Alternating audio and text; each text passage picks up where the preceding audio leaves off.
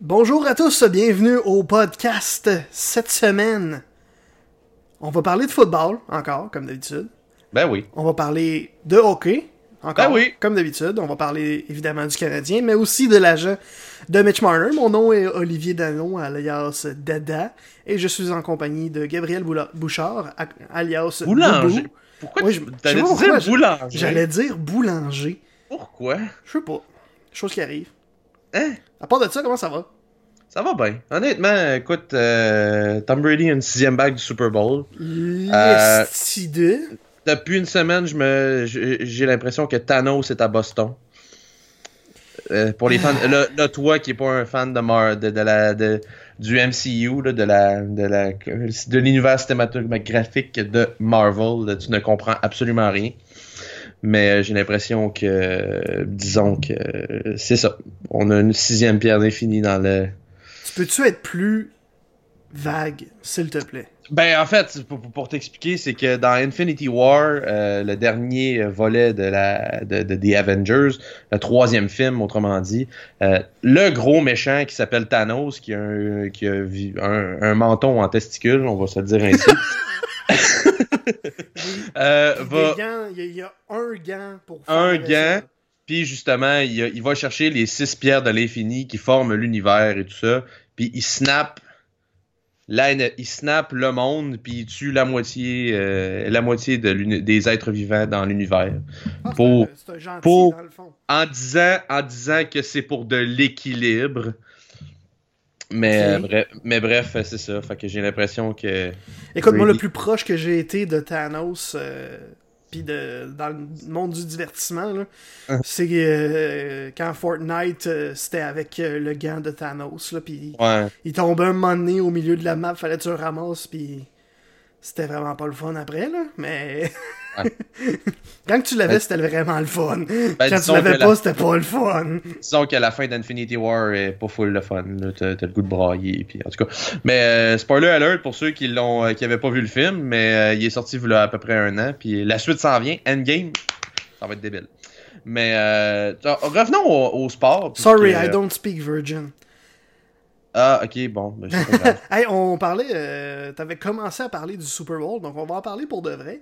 Euh, Ben oui. C'était le Super Bowl en fin de semaine, et je le dis, parce que normalement on n'a pas besoin de le dire, mais je le dis parce que la game était tellement plate qu'on dirait qu'elle a jamais commencé. Ben écoute, en, effet, la game était vraiment, vraiment plate. Puis euh, moi, j'étais euh, j'étais au travail ce soir-là, heureusement, parce qu'au moins j'ai pu écouter ça avec, euh, avec t'ont du monde. réveillé. Ouais, ben c'est ça, parce qu'honnêtement, tu sais, sans rien enlever à ma copine, là, pour vrai, si, euh, si j'avais écouté avec elle le, le, ventre plein de pizza puis d'ailes de poulet, probablement que je me serais endormi, puis après le troisième quart, j'aurais fait Bon, on s'en va se coucher, là, je tanné. Mais non, moi, ça a honnêtement. passé proche, là, après, après le show de la mi-temps, en fait, qui était horrible, on va se le dire. Ah ben, ben, ben, écoute, le seul bon moment dans. Tu sais, il y, a- il y a eu les pubs, là, mais la pub de la NFL pour euh, présenter le centième anniversaire de la Ligue, là, Oui. honnêtement, ça a été mon highlight de la soirée. Je la, je la réécoute encore tellement Hey, ça va bonne. mal quand ton highlight de la soirée, c'est une pub. Ben écoute, Ça va des- mal. C'est des fois, c'est des choses qui arrivent pis tout ça, mais mais faut quand même, euh, faut quand même euh, re- remettre là, à, rendre à César ce qui revient à César. Euh, Sean McVay l'a bien décrit après après la game en disant que euh, il s'était fait out-coacher par Bill Belichick, puis il a tout, il a tout à fait raison, tu sais, parce que euh, au final, Belichick, la seule affaire qu'il a faite c'est il en a pas fait trop, il en a, il en a juste fait assez. Euh, il a été méthodique tout le long du match. Il a fait des petits jeux simples. Il a score, il- il- au final, Il a fait ce qui l'a rendu célèbre. il a fait du football de situation. Il a juste Ouais. fait en sorte de marquer plus de points que l'adversaire, puis c'est tout. Puis, tu sais, je t'avais parlé justement dans l'autre podcast, puis ça a fait exactement ça. Je dis, j'ai l'impression que ça va être un duel défensif, puis ça sera pas la question de quelle attaque va avoir le dessus, mais quelle défense va casser le plus souvent par rapport à l'autre. Puis, garde, on l'a vu, la défense des Rams a cassé une fois de trop par rapport à celle euh, des euh, par rapport à celle des, des, des Patriots. Puis au final, ils gagnent par 10 points.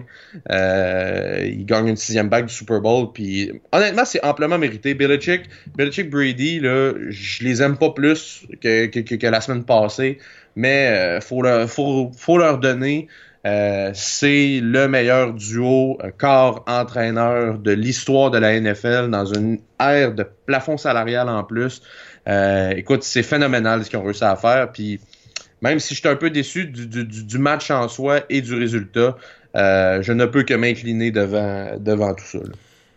Les Rams ont eu 12 possessions offensives, 9 bottées de dégagement. Voilà. Exact. C'est ce qui. Ça résume le match au complet. Euh, mm. L'attaque des Rams s'est fait complètement. fait donner une leçon de football, en fait, par la défensive des Patriots, qui n'était pas si dominante que ça cette saison, mais assez présentée au bon moment, tout simplement. Ah oui. euh, vraiment, là, ça a été une performance exceptionnelle de cette défense-là. Euh, Puis, ce qui a été le pire là, dans tout ça, c'est l'interception de um, Gilmore à la fin. Écoute, Jared Goff a eu l'air d'un pantin toute la game. Moi, là, pour vrai, puis ça, c'est une critique, c'est une critique que je prends personnelle, mais que. Tu sais, le monde a beaucoup que tu parlé. prends personnel, c'est pas contre toi, critique, je comprends pas. T'as peu, mais je le prends personnel, puis tu vas, tu vas comprendre pourquoi. En fait, le fan de sport en moi le prend personnel.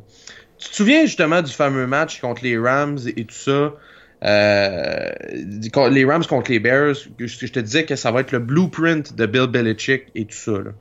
ça va être exactement ce genre de match-là que euh, les deux défenses vont faire, vont faire ce qu'ils ont à faire, mais, euh, mais ça va juste se finir qu'il va y avoir très peu de points, puis euh, on va être un peu déçu de la game en disant que c'était plate, mais ça va être un, un, bon match pareil. Finalement, la portion bon match pareil a pris le bord. Là. Oui. Mais tu sais, ce que je veux dire, c'est que je le prends personnel parce que là, parce que Jared Goff est arrivé dans est arrivé dans un premier match de série contre une défense correcte, ça, puis il est, arrivé puis tu t'as vu clairement dans son jeu qu'il était pas là. Mais quand tu dis pas là, il n'y a pas eu une bonne passe de la game. Tu sais, Brady a pas joué de façon incroyable non plus, mais je veux dire, quand il avait besoin de faire des passes, il les a faites. Tu sais, exemple, là, des passes à, à Julian Edelman, sa lecture était bonne. Oui, euh... Edelman mérite le MVP oh, oui, sans, à même fond pas. la caisse. Là, ça a été incroyable comme performance. Euh, ça, c'est vrai, là, mais encore plus les, les, bons moments, les moments clés de Brady, t'as raison que quand il y a eu des, des périodes plus down, mais quand il fallait vraiment, Brady était là. là. Il, mm -hmm. fallait, il faisait ce qu'il fallait. Ouais. Puis c'est là où je, je, le prends, où je vais le prendre personnel, c'est que lorsque Jared Goff avait eu. Euh, tu sais, moi, j'ai jamais été un tripeur de Jared Goff. J'ai jamais trouvé que ce corps arrière-là. Tu sais, je trouve que. Tu sais, on parle souvent que Brady, c'est un corps de système, que s'il jouait pas pour Bill Belichick, il serait, euh, il serait pas bon, puis tout ça. Puis je pense que le soir. C'est absolument faux. Ce qui est absolument faux. Moi, je pense que Brady, moi, je pense que Brady euh, serait bon pareil. Tout ça, c'est juste que tu mets n'importe quel carrière. Mais tu sais, je suis d'accord avec l'argument que tu mets n'importe quel carrière avec Bill Belichick, il va être bon. Mais je suis pas prêt à dire que sans Belichick, Brady est pas bon. Exact. Fait que, bref, au, au, au final, tu sais, le soir justement du match contre les Bears, euh, tout le monde ah, c'est juste une contre-performance. Jared Goff, il est pas si mauvais que ça. Mais ce match-là, là, il avait l'air perdu, il avait vraiment pas l'air là. Il, il, avait l'air de ce qu'il a eu l'air au Super Bowl, mais on, mais on dit que c'est une contre-performance. Puis j'ai l'impression que Jared Goff, là, quand il y a un gros moment comme ça, là, je suis pas prêt à dire qu'il y a une tendance, là, mais ça fait trois fois qu'il est dans, des, dans un gros moment puis que grosso modo il choke tu sais dans un ouais. sens là. Tu sais c'est là où moi je commence à avoir une rétic la réticence que j'avais à propos de Jared Goff. Je l'ai peut-être de ce côté là tu sais tu regardes exemple un corps comme Nick Foles. Nick Foles il a pas les plus grandes habilités pis tout ça. Mais quand c'est time to shine là il est là. Puis tu sais il va arriver puis il va faire un peu comme on disait il va faire juste ce qu'il a de besoin pour pouvoir gagner la game Ouais. Les bons corps, souvent, vont soit te détruire ou justement faire ça. Juste ce qu'ils ont besoin pour, au final, avoir la gros W. Mais Jared Goff, honnêtement, je suis pas que j'ai une inquiétude de la part des Rams. Au contraire, il est encore jeune, il a le temps d'apprendre. Mais cette, cette incapacité de pouvoir lever son jeu d'un cran dans les gros moments, honnêtement, moi, ça me fait peur. Mais ben oui, effectivement, parce que depuis. Pendant toutes les séries, il était pas exceptionnel tant que ça. Euh, puis c'est ce qu'on, c'est ce qui fait qu'on pourrait presque dire que c'est un carrière de système. Mais toutes les accusations de carrière de système, je les trouve à propos des carrières partant dans la NFL, c'est de la bullshit. Toute la gang. Tu peux pas être juste un simple carrière de système en étant dans la NFL. T'es dans la meilleure ligue au monde, t'es parmi les 32 meilleurs à lancer un ballon. Euh, les lancers, c'est pas le coach qui est fait, c'est toi. Puis Goff a fait des lancers absolument exceptionnels pendant euh, le, en saison, pendant la, saison. Il y, en a eu quelques-uns en série, mais c'était pas tout à fait ça. Mais il y en a eu quand même, et en fin de semaine, il y en a eu aucun, ou à peu près. Euh, il y a eu quelques points ici et là, mais c'est surtout des lectures de jeu pas, pas précises par moment. C'est comme si, au lieu d'essayer d'aller chercher le joueur le plus ouvert, il allait chercher le plus loin. Il y a un jeu en particulier à un moment donné où il vise une très longue passe. Je pense que c'est euh, pour Braden Cooks, qui est très loin, là, au moins une quarantaine de verges plus loin. Mm-hmm. Puis, en plus, il est, à, il est sur le bord des, du terrain, sur la mm-hmm. limite alors qu'en plein centre, à une vingtaine de verges, t'as Robert Woods totalement libre.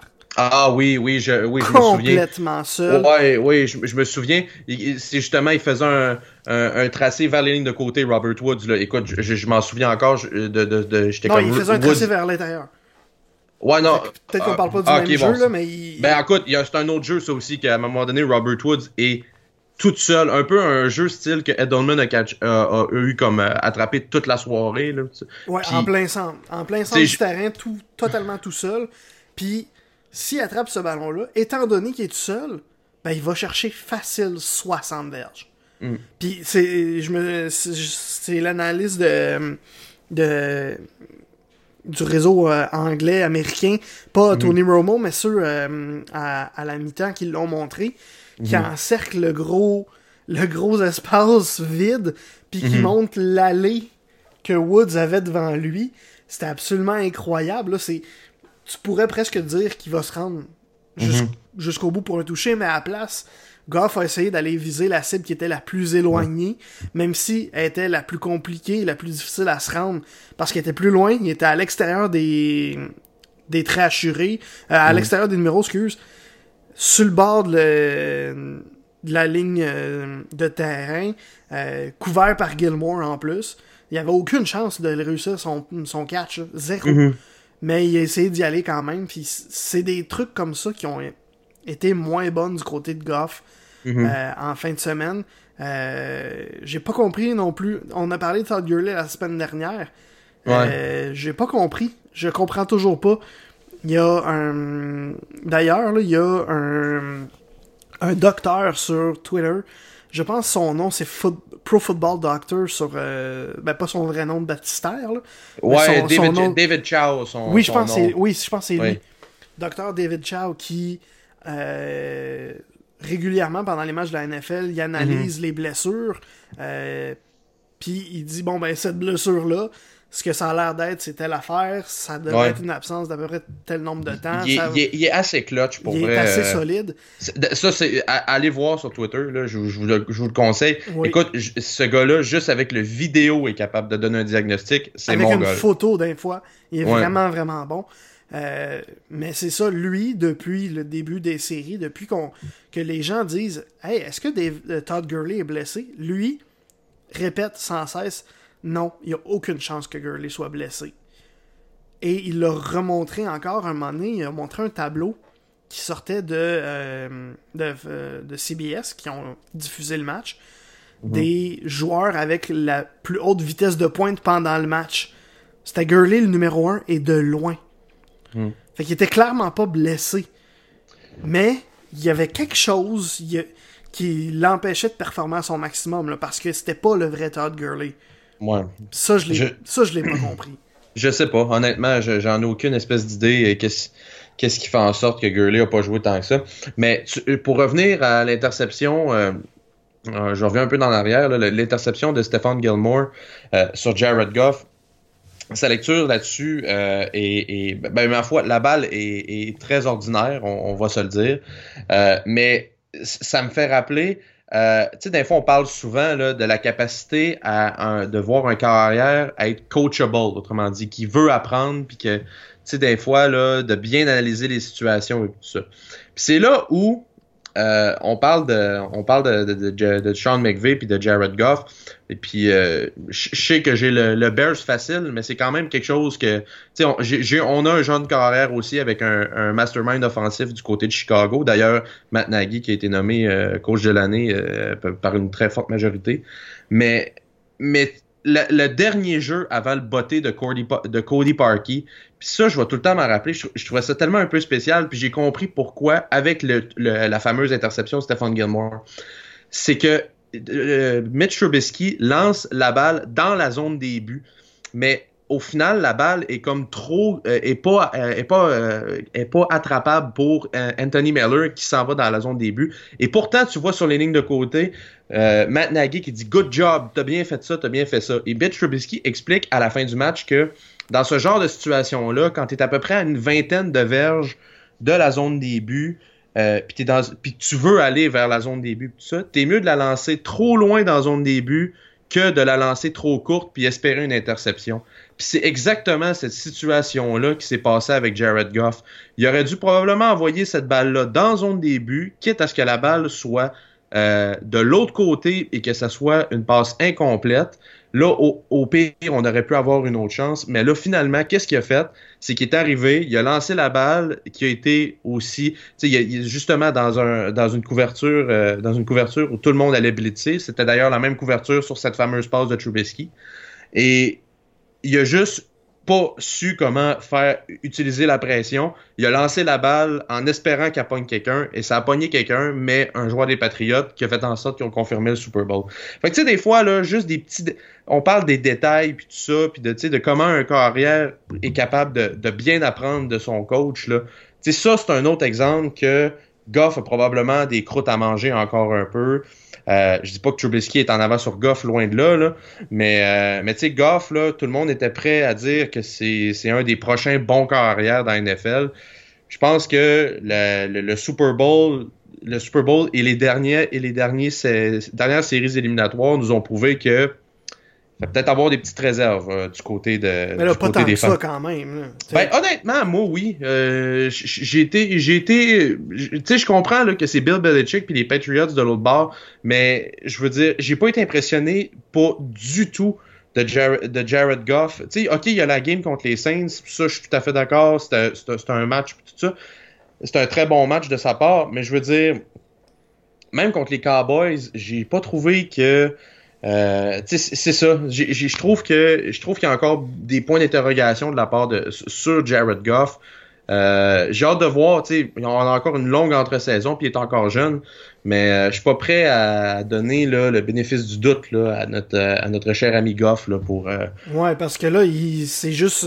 C'est quatre matchs là, dans sa carrière. V'là deux ouais, quatre gros matchs. Ouais, mais v'là deux ans, on pensait que c'était un flop, ce gars-là. Il a viré bout pour bout. Il continue de faire son apprentissage avec un coach qui, lui aussi, faut pas l'oublier. Là.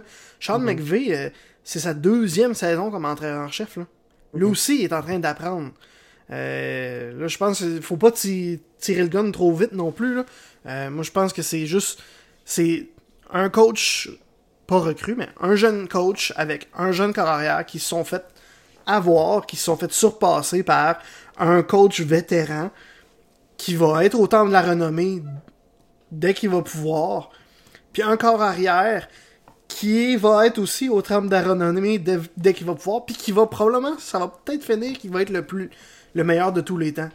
Euh, je, donc, je, suis pas prêt à dire ça. Euh, en plus, euh, Bill Belichick, c'est un coach défensif. C'est sa spécialité. Il a fait. sa spécialité, c'est la défensive puis les plans de match tu lui donnes une semaine de plus à Bill Belichick, il va te planter. C'est ça qu'il a fait. Fait que je suis pas prêt à, affirmer quoi que ce soit sur la performance de Jared Goff. Euh, moi, je pense tout simplement que les Rams se sont juste fait out-coach. Euh, ils se sont fait euh, avoir. Il y avait une moins bonne stratégie. Ils étaient moins bien préparés. les Patriots étaient juste au, une coche au-dessus. Maintenant, est-ce que c'était la dernière de Rob Gronkowski? C'est une bonne question. Moi, j'ai l'impression que j'ai l'impression que c'est euh, que ça va être la fin pour Gronk, oui.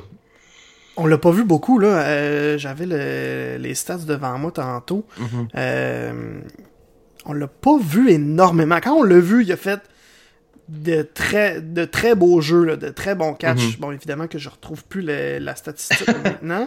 Mais euh, honnêtement, tu sais, ah, je, l'ai ici. Au-delà des statistiques pour Gronk, là, même s'il était pas nécessairement dans le de, présent, ben, pas nécessairement présent, qui a pas été aussi flamboyant que d'habitude au Super Bowl, là, tout ça. Il est magané. Il est, il est, il est, très magané. Tu sais, je veux dire, il, va avoir bientôt 30 ans. Euh, je sais pas, ça fait combien de fois qu'il se fait opérer au dos, des opérations un peu partout aussi. Euh, il joue avec un bras bionique justement parce que son avant-bras est, tout le temps en train de casser. Euh, Quand il court, il a, pas, il a vraiment pas l'air à l'aise. Non, c'est un gros bonhomme, je veux dire. Il court comme. Comment on pourrait dire ça? Il court comme, tu sais, les, les, madames dans les publicités qui doivent courir parce qu'ils jouent une mère euh, occupée, là. Avec mhm. le, le dos bien droit, puis euh, les, les, bras qui virent un peu de tous les bords. Un peu. C'est un peu ça, là. Il a pas l'air à l'aise de courir. Mhm. euh, sa stat sheet, là, c'est 6 réceptions sur, euh, et 87 verges sur 7 euh, euh, targets, ce qui est vraiment, vraiment pas pire.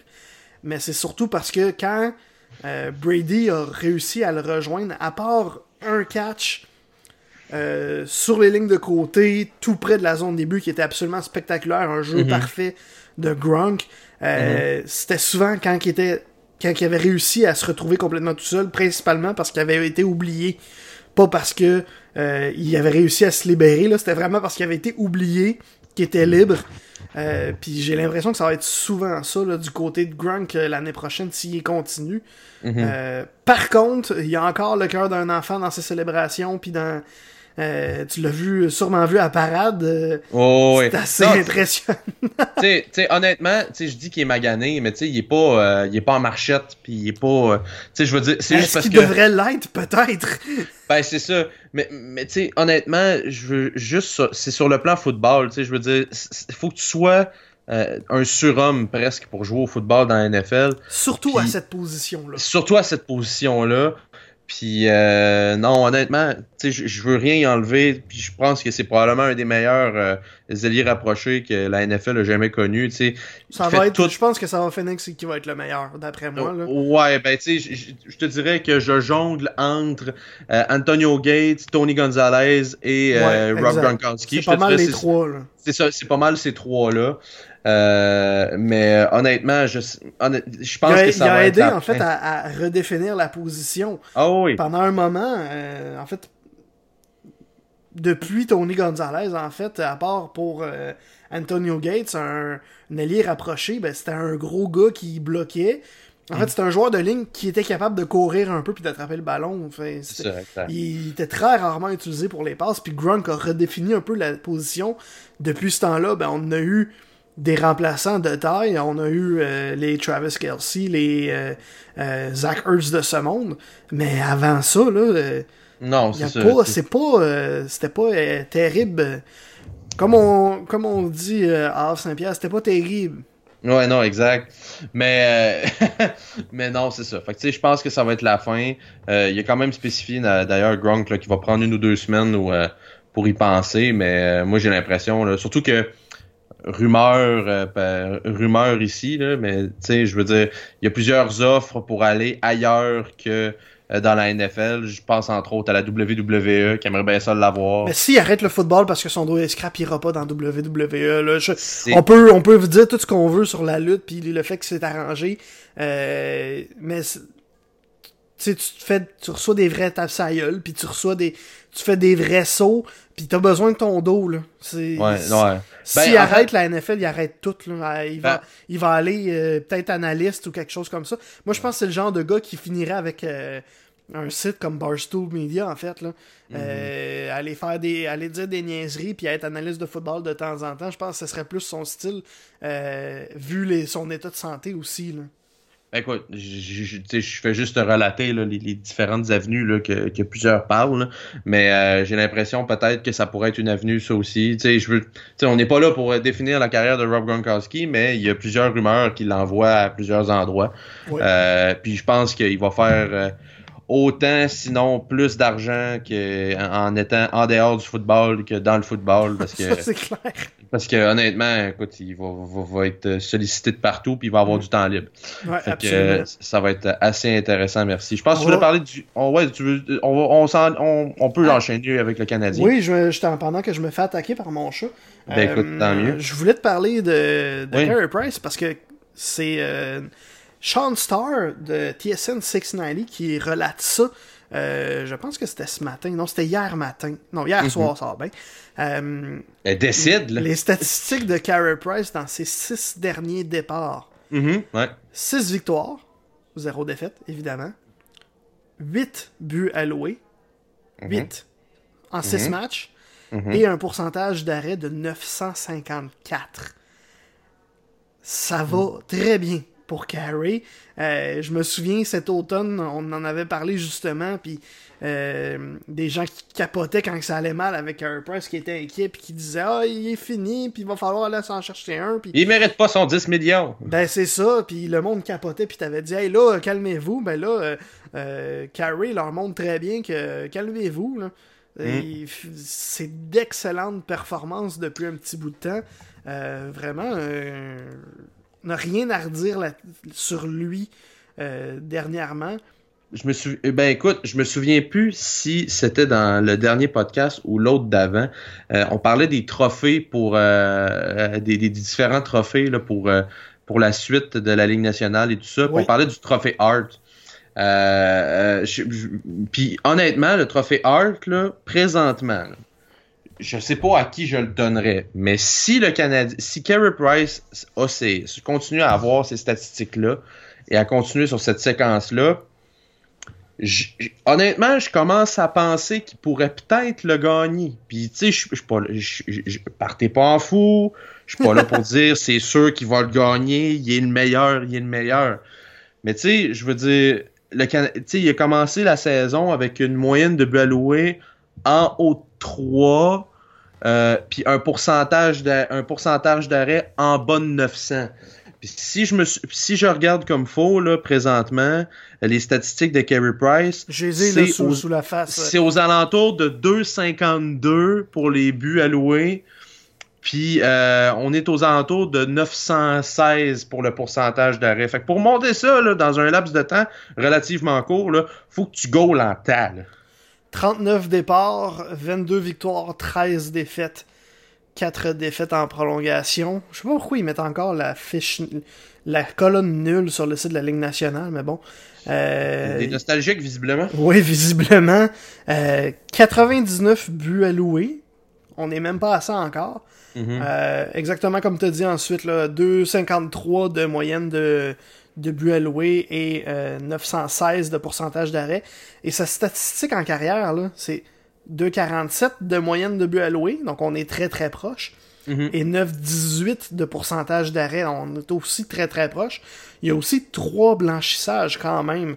Euh, mhm. C'est pas si pire. Pour ce qui est du Canadien, là, on va regarder ça comme faux. Là. Le Canadien a 30 victoires. Carey mhm. en a 22. Ben exact. tu sais, je veux dire, tu sais, moi là, c'est certain que c'est tout dépendamment. Mais si tu regardes la, la, définition même du trophée Hart, c'est le joueur le plus utile à son équipe. Y a-tu quelqu'un qui est moins utile à son équipe que Carey Price? Tu veux dire qu'il est plus utile à son équipe Qui est plus utile, ouais, à son équipe que Carey Price, ben, Il y en a un très facile. Il porte le numéro 97 avec une équipe euh, très, très, très mauvaise. Ouais, mais advenant le cas qu'ils font pas les séries, mettons. T'as pas besoin de faire les séries pour avoir le heart. en fait, oui, techniquement, ils sont supposés, là, mais ça, là, c'est un, critère que je trouve tellement niaiseux. Pas, ton équipe a pas besoin de faire les séries pour que tu puisses être le joueur le plus utile de la ligue à ton équipe, parce que ça aurait pu être pire. Puis les Oilers d'Edmonton, ça peut toujours être pire, comme on en a parlé la semaine passée. Ben, euh, je suis d'accord. Je m'excuse, là, mais le, ce qu'apporte Connor McDavid à son équipe, personne d'autre ne pourra jamais égaler ça. C'est, il est dans une classe à part. Maintenant, est-ce que Carey, numéro 2, il y a des chances? Mais, il fait pas, mais malgré le fait que Connor McDavid est exceptionnel, son club gagne pas. Moi, c'est ça mon point. Mais il y a personne d'autre. T'as un joueur sur la glace, puis quand il est sur le banc, t'en as zéro. Ouais, non, je sais, je comprends ça, mais je veux dire, tu sais, Carey Price, là, là euh, son club, son club, quand il est là, il gagne. Connor McDavid, il est là à 82 games, mais il gagne pas plus. C'est ça que je c'est ça que j'essaie de t'apporter. C'est que dans le fond, là, tu sais, je suis d'accord avec le point que euh, t'es pas obligé de faire les séries, mais au final, le joueur le plus utile, c'est le joueur qui, qui, qui t'aide le plus à gagner. Puis présentement, je, vois pas autre personne que Carey Price qui aide le Canadien à gagner. Hier, j'étais au Centre justement pour le match contre les, contre les Ducks. D'ailleurs, les Ducks, là, faire une parenthèse, là, je l'ai répété je sais pas combien de fois durant la soirée, mais bâtards qui sont mauvais. Sérieusement, là, c'est. Écoute, Getzlaff puis Perry, là. Euh, c'est des joueurs que j'adore, c'est des joueurs que j'ai toujours aimé, des gros gars qui jouent chien. Euh, sont, ils avancent plus sont, écoute, les Ducks, j'ai hâte de voir ce qui va arriver, mais deux gros contrats pour ces deux joueurs-là.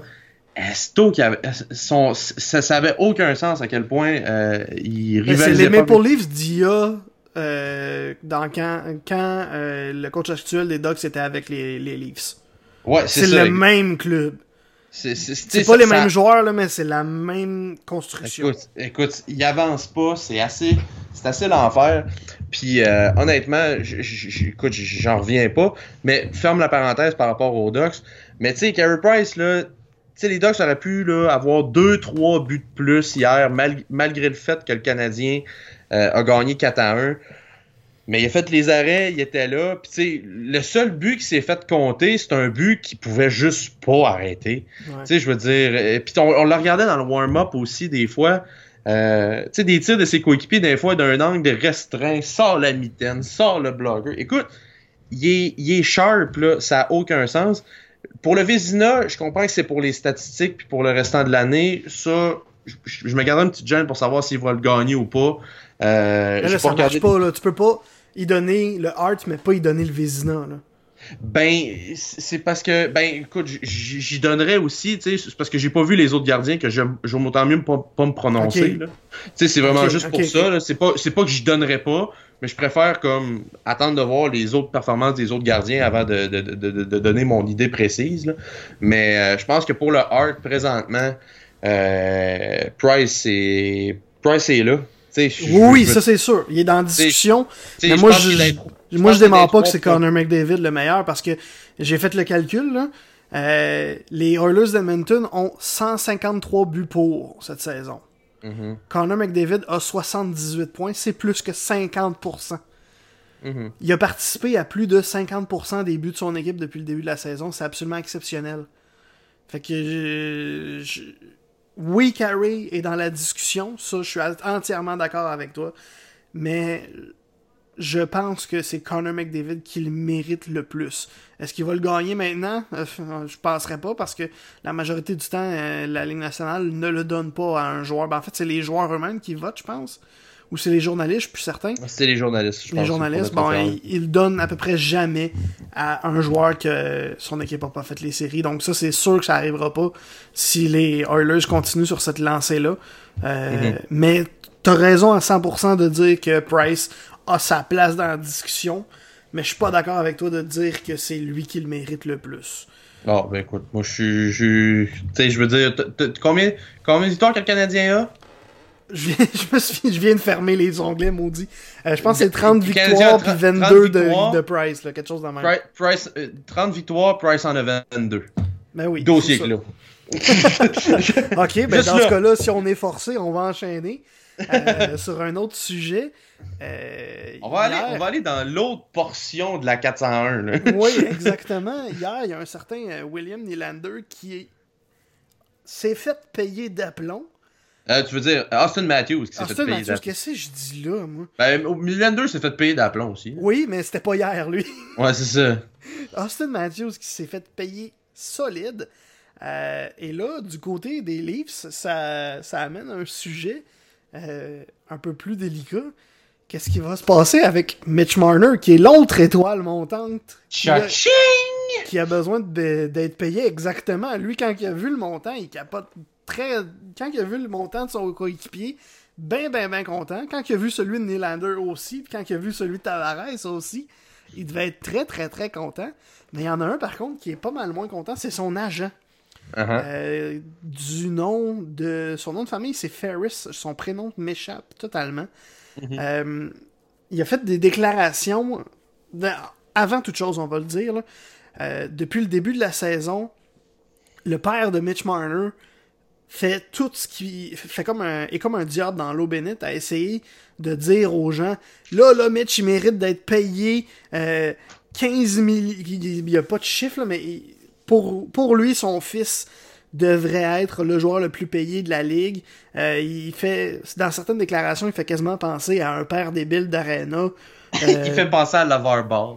oui, quasiment, quasiment la Ball, effectivement.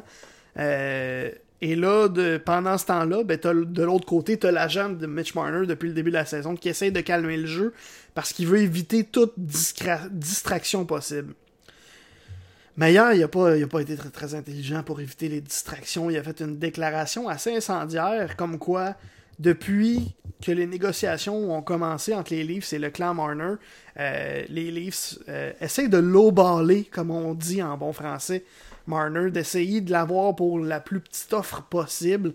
Euh, il n'arrête pas de demander, selon l'agent toujours, on n'arrête pas de demander à Marner d'y aller avec d'accepter un contrat team friendly comme on dit euh, plus acceptable pour son plus facile en fait à dealer pour l'équipe parce qu'on commence à être un petit peu plus serré c'est évident avec le salaire de Tavares avec le salaire de, de Nylander euh, ça devient plus compliqué à négocier euh, et l'agent donc monsieur Ferris a dit que personne d'autre prenait un rabais pour aider l'équipe. Et là, on demande à Mitch de faire la même chose, de, le faire. C'est euh, nonsense. Euh, il a, en ajoutant à la fin, Mitch leur a déjà fait une faveur avec leur entente de, avec son entente euh, entry level. et Mitch va avoir ce que Mitch mérite. Ben, veux-tu que je te dise de quoi? Oui, vas-y. Il a raison. Oui, absolument. Tu sais, je veux, je veux dire, honnêtement, là, tu sais, c'est pas, c'est pas de la faute de Mitch Marner, c'est pas de, ça devrait pas être de la faute de Mitch Marner si les livres sont pas d'argent. Tu comprends ce que je veux dire? Tu sais, je veux dire, tu sais, Mitch Marner. C'est pas qu'ils ont pas d'argent, là, c'est qu'ils en ont, ils en, ils en dépensent trop. Ben, ben c'est parce qu'ils ont pas d'argent sous le plafond, ça, je veux dire. Ouais, c'est ça. Mais tu sais, dans le sens que, je veux dire, Nylander, là, son contrat, écoute, c'est de la manière qui est structurée, ça va faire en sorte qu'ils vont sauver de l'argent au final. Puis moi, je le dis depuis le début de l'année que euh, Nylander, selon moi, des trois, c'est celui qui devrait être payé le moins. Puis euh, c'est ce que je pense qui va arriver parce que tu peux pas donner, tu pouvais pas donner moins que Tavares à Austin Matthews. C'est sûr. Mais tu peux pas nécessairement donner bien, bien moins que Tavares à Mitch Marner. Puis je m'explique. C'est que tu peux. C'est que, autrement dit, Matthews se situe en haut de Tavares. Absolument. Il est meilleur que Il est meilleur que Tavares avec des guillemets, dans le sens que c'est le meilleur joueur des Leafs. Fait que c'est lui qui devrait être payé le plus cher. Là, après ça, tu as Tavares probablement qui est le deuxième meilleur, mais le troisième est là. Mais le gap, il est vraiment petit. Mais. On a 11.6 pour Matthews à partir de l'année prochaine. Mm-hmm. Euh, on a Tavares à 11. Tavares à 11, euh, ben en fait son cap hit à toutes les saisons Euh, jusqu'en 2024 et peut-être plus, je j'ai pas la suite. C'est 11 piles.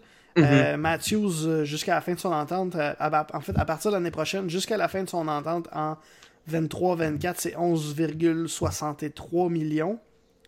Euh, donc, on est vraiment pas loin. Là, Nylander, cette année, c'est 10.2, puis euh, le reste de l'entente, c'est 6.9 mm-hmm. euh, jusqu'en 23-24, lui aussi. Mm-hmm. T'as Marlowe à 6.25 aussi. Là. Mais moi, honnêtement, là, je pense que Marner, si tu y offres 10.5 millions par année, il va dire oui. Mais arrive-lui pas avec un contrat à 8-9, c'est sûr qu'il va dire non. Tu sais, je veux dire, Marner, il va gagner dans deux chiffres annuellement. C'est sûr. C'est clair, net et précis. Écoute, c'est un des meilleurs pointeurs de la Ligue nationale depuis son entrée. Mais depuis l'année passée, euh, l'année passée, il faisait des points comme ça se pouvait pas. Cette année encore, il a 63 points, je pense. Euh, tu sais, il est incroyable. Honnêtement, Marner, c'est un joueur sous-estimé avec les Maple Leafs, puis il est vraiment bon. Absolument. Mais tu peux pas avoir un bon joueur comme ça puis ne pas le payer, surtout quand vient le temps de signer des contrats comme ça. Puis, là, en plus, puis ça, ça soulève un autre point. Tu sais, euh, Matthews a signé pour 5 ans jusqu'à son autonomie complète. Par la, par la suite, tu as Nylander qui a signé pour 6 ans, incluant cette saison-ci, donc 5 ans, et lui aussi va atteindre son autonomie complète à la fin de, à la fin de son contrat. Fait que dans 5 ans, tu vas te ramasser avec un Matthews qui n'a plus de contrat, un Nylander qui n'a plus de contrat, puis tu vas te ramasser avec juste, avec juste probablement Tavares qui lui va être sur la fin de son contrat actuel. Ouais. Si par une catastrophe tu perdais ces deux, gars-là, faut pas que tu perdes Mitch Marner. Non, ça c'est sûr. Absolument que tu perdes pas Mitch Marner. C'est un gars de Toronto. C'est le seul. Tu sais, je veux dire, faut que tu gardes tes deux gars de Toronto à Toronto. Fait qu'au final, je suis, conscient qu'Austin Matthews est important puis tout ça, là.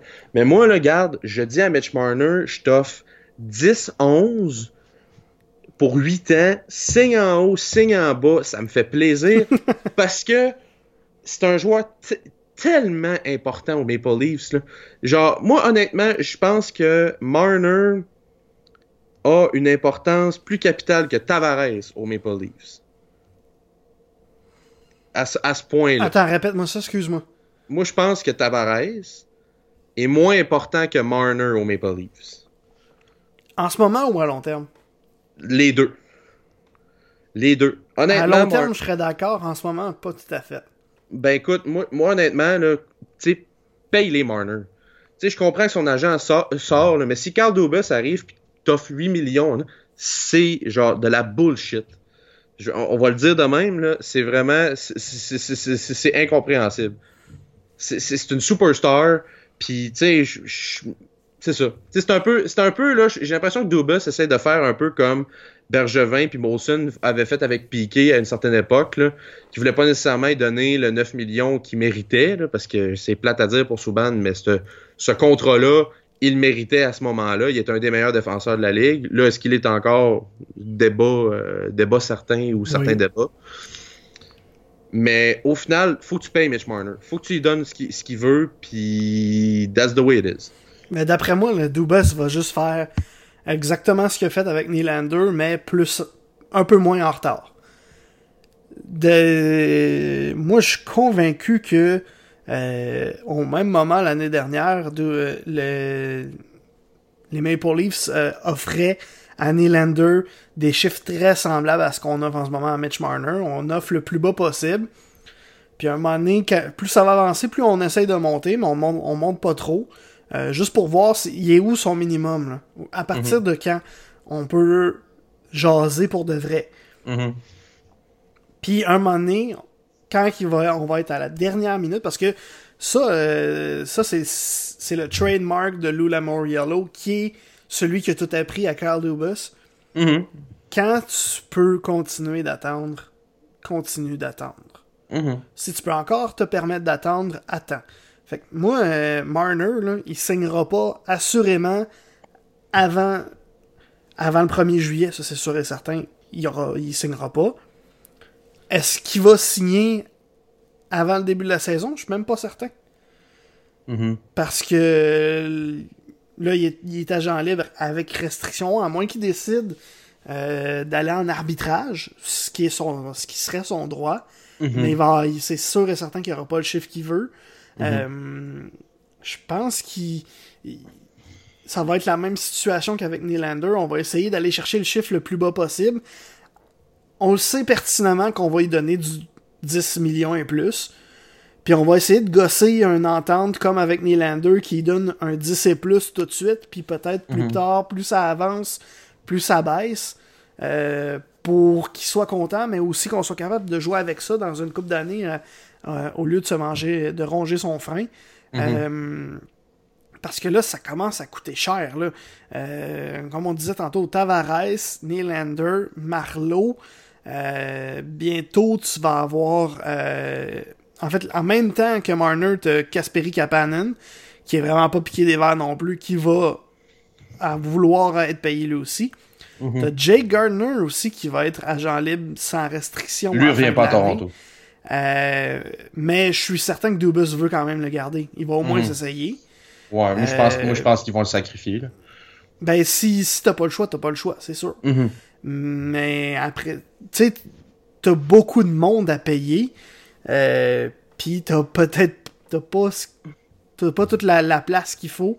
Fait qu'il va falloir faire des choix. Mais d'après moi, Mitch Marner, on va juste essayer de faire la même chose euh, que ce qu'on a fait à William mm-hmm. Nylander. D'après moi, c'est ça va être exactement pareil parce qu'on on peut pas se permettre de dire bon Mitch c'est quoi ton chiffre? 12 ok 12 c'est non tu, tu, tu, fais pas non mais tu expliques là genre tu sais tu dis tu sais je veux dire tu regardes les stats de Mitch Marner là c'est 60 points réguliers dans les trois premières saisons de sa carrière d'ailleurs la saison n'est même pas finie encore puis il, il va déjà avoir probablement plus de points euh, que sa meilleure campagne qui est de 69 points. Écoute, il y a déjà 63 points en 52 games, c'est plus qu'un point par match. Je veux dire, ça fait partie de l'élite de la Ligue nationale présentement. Oui, ça, ça j'ai aucun, aucun, aucun doute, mais à un moment donné, euh, les livres, s'il manque de place aussi.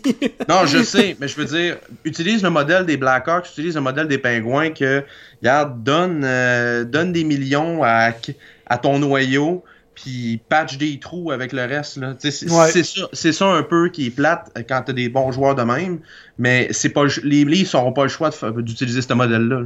Non, effectivement, t'as raison. Puis euh, la fenêtre va être ouverte comme elle a possiblement jamais été ouverte à Toronto. Mm-hmm. Ben, en fait, elle a assurément jamais été aussi grande ouverte qu'elle l'est en ce moment depuis les dix dernières années.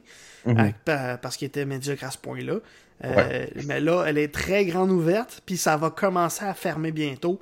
Mm. Donc, euh, Dubus veut pas manquer sa chance, il veut pas manquer son, opportunité d'aller chercher au moins quelque chose de le fun, au moins euh, pour les fans des, des, livres qui attendent depuis si longtemps. de notre bord de la 401, ça nous fait bien rire de National Elimination Leaves Day. Mm-hmm. non, Leaves Elimination National Day, là, qui revient toutes les années. On, ça nous fait bien rire, mais là, on rira plus. Euh, parce que cette année, ils vont les faire, les séries. Mhm. Euh, l'année prochaine aussi. L'autre après aussi. La mhm. suite, on le sait pas, mais il faut que.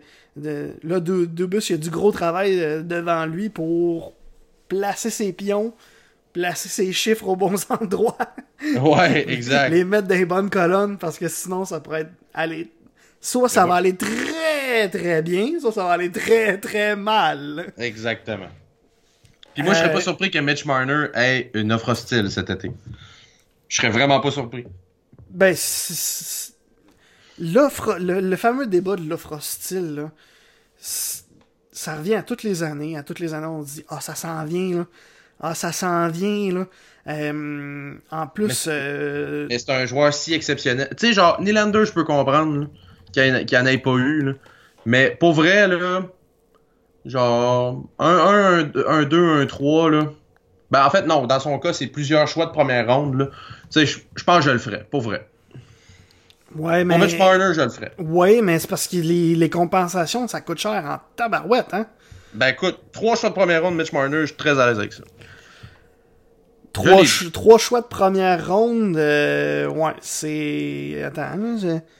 C'est. En fait, trois choix de première, c'est pas dans les vraies compensations, c'est quatre choix de première ronde si tu donnes plus que 9 millions.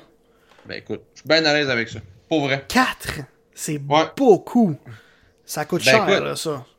Non, je suis d'accord, mais je veux dire, c'est un joueur concession.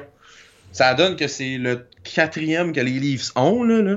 Genre, mais c'est un joueur concession. Sauf qu'après ça, t'as plus rien pour construire ton, ton noyau. Là. Ouais, mais si c'est un, bon club déjà, tu sais, je veux dire, des, tu sais, je regarde exemple des équipes comme euh, tu sais, les sénateurs de, pas les sénateurs d'Ottawa parce que les autres, ben en fait peut-être eux autres aussi parce qu'ils ont plusieurs jeunes qui s'en viennent. Mais tu sais une équipe comme les Flyers de Philadelphie, tu te débarrasses d'un Claude Giroux, tu vas chercher un choix de première ronde pour. Tu sais, il y a plein de possibilités comme ça. Fait que non, honnêtement, moi, euh, c'est une, avenue, une avenue que j'utiliserais. Si t'étais Marc Bergevin, t'envoies une offre hostile de 10, de 11, de 12 à Mitch Marner? 10.5 pour 7 ans, ouais. OK. Puis s'il dit, mets ça à 12. Euh, non. Moi, moi, je, moi, je dépasse pas la valeur du contrat de Matthews. Genre, Matthews, là, c'est le plus. Le contrat de Matthews, c'est le plus que Marner peut espérer. OK. Ouais, je comprends. Genre, il peut pas avoir plus que Matthews. Sauf que, il peut pas avoir moins que 10 millions. Mais c'est ça. Les... Moi, j'ai vraiment hâte de voir. J'espère pour vrai que tu as raison qu'il va être le premier à recevoir une offre hostile. Parce que le dernier joueur à avoir accepté une offre hostile, ça ah, fait. c'est Dustin Penner. Oui, ça fait longtemps, là. Ça fait. C'est sûr en fait, avoir accepté une offre hostile ou, avoir... ou qu'une équipe ait accepté une compensation pour l'offre hostile. Parce qu'il y a une nuance. Ben, en fait, le le dernier qui a accepté une offre hostile, je pense c'est lui, qui n'a accepté une. Que son équipe a eu le choix entre prendre la compensation ou prendre le joueur. Ben, je pense pas, parce qu'en fait, chez Weber, son contrat présentement, c'est euh, ça a été fait sur euh, sur. Il faudrait vérifier, mais ça a été fait sur ça. a été fait sur une offre hostile des Flyers, puis euh, puis les, les prédateurs ont ont, ont accoté l'offre, autrement dit. Ça, je, suis pas mal certain de ma shot, je te dirais. Là. Ok, on va regarder ça. Ça, c'est en 86, ça fait longtemps. Euh, sur Wikipédia. Ok. C'est une, source très fiable. Euh, le dernier à avoir accepté une offre, c'est Ryan O'Reilly en 2013. OK. Donc, t'avais raison. Il y a eu Ryan O'Reilly, voyons. Shea Weber, Nicolas Yalmarsson, Steve Bernier. Ah, ça me fait rire. David Backus, euh, qui ont toutes reçu des offres qui ont accepté, euh, mais les offres ont toutes été euh, égalées par l'équipe. C'est ça. Puis t'as raison, le dernier que l'équipe a pris, a décidé de ne pas égaler et de prendre la compensation, c'était Dustin Penner. à l'époque, il avait signé 5 ans, 21.5. Dustin Penner. C'est pas cette année-là d'ailleurs qu'il s'était blessé au dos en mangeant des crêpes? Je sais pas, mais très, ce serait très Dustin Penner-esque. Oui, vraiment. Donc c'est ça, c'est en 2008, il avait en fait en 2007, il avait accepté ça mhm. euh, de la part des Ducks d'Anaheim. Euh, non, de la part des Oilers d'Edmonton, excuse-moi. Alors qu'il jouait pour les Ducks. Alors qu'il jouait pour les Ducks. Euh, les Ducks avaient reçu en compensation un choix de première, de deuxième et de troisième ronde en 2008. Euh, donc, ça devrait. C'est-à-dire, comme à leur habitude, les Oilers n'ont pas eu un beau draft cette année-là. ouais, non, exact. fait que, mais, non. Moi, j'espère, il y a aussi. Ce qui, ce qui me donne l'espoir, parce que ça. Veut, veut pas, ça donne un peu d'action à un joueur qui reçoit une offre, qui accepte une offre hostile, parce que. Mm-hmm. ça, ça part les débats, puis ça part la machine à rumeurs à un moment de l'année où on parle moins de hockey. C'est le fun d'en mm euh, puis on a l'impression que dans les dernières années, ça gratte. Il y a certains directeurs généraux, ça leur gratte plus mhm. d'aller faire ces offres hostiles-là. Puis euh, je pense que c'était John Chayka, le directeur général des Coyotes de l'Arizona, qui l'a dit à Elliot Friedman et euh, Jeff Marek au podcast 31 Thoughts. Je pense que ça fait trois fois de suite que je cite ce podcast-là, mais il est excellent. Allez l'écouter. Ils, ils ont parlé de ça, des offres hostiles. Euh, Friedman a demandé à Cheika est-ce que cette année, c'est la première année qui va avoir une offre hostile acceptée? Et mm avait l'air de dire euh, ça m'étonnerait pas que ce soit moi qui la fasse l'offre. d'un truc ben, dans le genre-là. Mhm. Ben, je regarde, je regarde exemple les équipes avec le plus bas plafond salarial euh, présentement. une équipe comme les Hurricanes de la Caroline qui ont euh, qui ont présentement là, euh, aux alentours de 16 millions de dollars de lousse, puis qui ont pas mal, qui ont plusieurs de leurs bons joueurs de signer pour la prochaine saison. c'est une équipe comme les Canucks de Vancouver, euh, là, l'Avalanche du Colorado, faut qu'ils signent Rantanen. Fait que peut-être pas eux autres. Mais tu sais, les Coyotes de l'Arizona, c'en est une aussi. Tu sais, je veux dire, si Austin Matthews euh, avait pas signé, je pense que c'était quelque chose qui se passait. Oui, effectivement. Euh, tu sais, euh, non, écoute, il y a plusieurs, plusieurs situations tout ça. Puis ce qui est le fun aussi, c'est que là, on va savoir, on va ça, ça m'étonnerait que Mitch Marner soit échangé, là. Mais euh, la date limite des transactions s'en vient, s'en vient, il y a plusieurs mouvements de personnel qui vont se passer. Ça va être intéressant pour vrai de suivre ça dans les prochaines mm, semaines. Si Marner se fait échanger, j'ai hâte de voir le retour. Ça va être, ça sera pas, man. Ça, sera, mais je m'excuse, mais ça sera pas. 3-4 euh, espoirs puis une poignée de choix de repêchage. ça va être un joueur. Là. Au, ben, ça va être au moins un joueur établi. Ça va être, euh, ben, en fait, si on regarde l'effectif des Maple Leafs, ça va être un défenseur droitier. Là. On s'entend là-dessus. Là. Oh oui, non. Ben, Mettons ouais, tout Chris Le Temps. Là. Ouais, non, c'est ça. Je pense pas que les Penguins le feraient, là, mais. Non, mais écoute. C'est drôle. ouais, ouais c'est surtout qu'il y a plusieurs. Crosby, hein? Oh. Ouais, il y a surtout plusieurs rumeurs qui, qui, depuis des années, ben, pas depuis des années, depuis peut-être deux ans, là, que les Pingouins seraient peut-être enclins à trader pour Malkin. Mais écoute, regarde, on va voir. Ça aussi, la date, pas pire. La date limite des transactions est très, très, très, très proche. J'ai hâte de voir ce qui va se passer. Et on va avoir le temps d'en reparler en masse. La machine en rumeur ne fait que commencer. Euh, effectivement, la date limite des transactions cette année, c'est le 23, je pense, février. On est le 6. Un lundi. Ouais, donc euh, le 25, euh, moi j'ai ici le 20, non, 25 février 2018. Je suis pas dans la bonne année. En fait, c'est le, 25 février, je pense aussi, de cette année. là.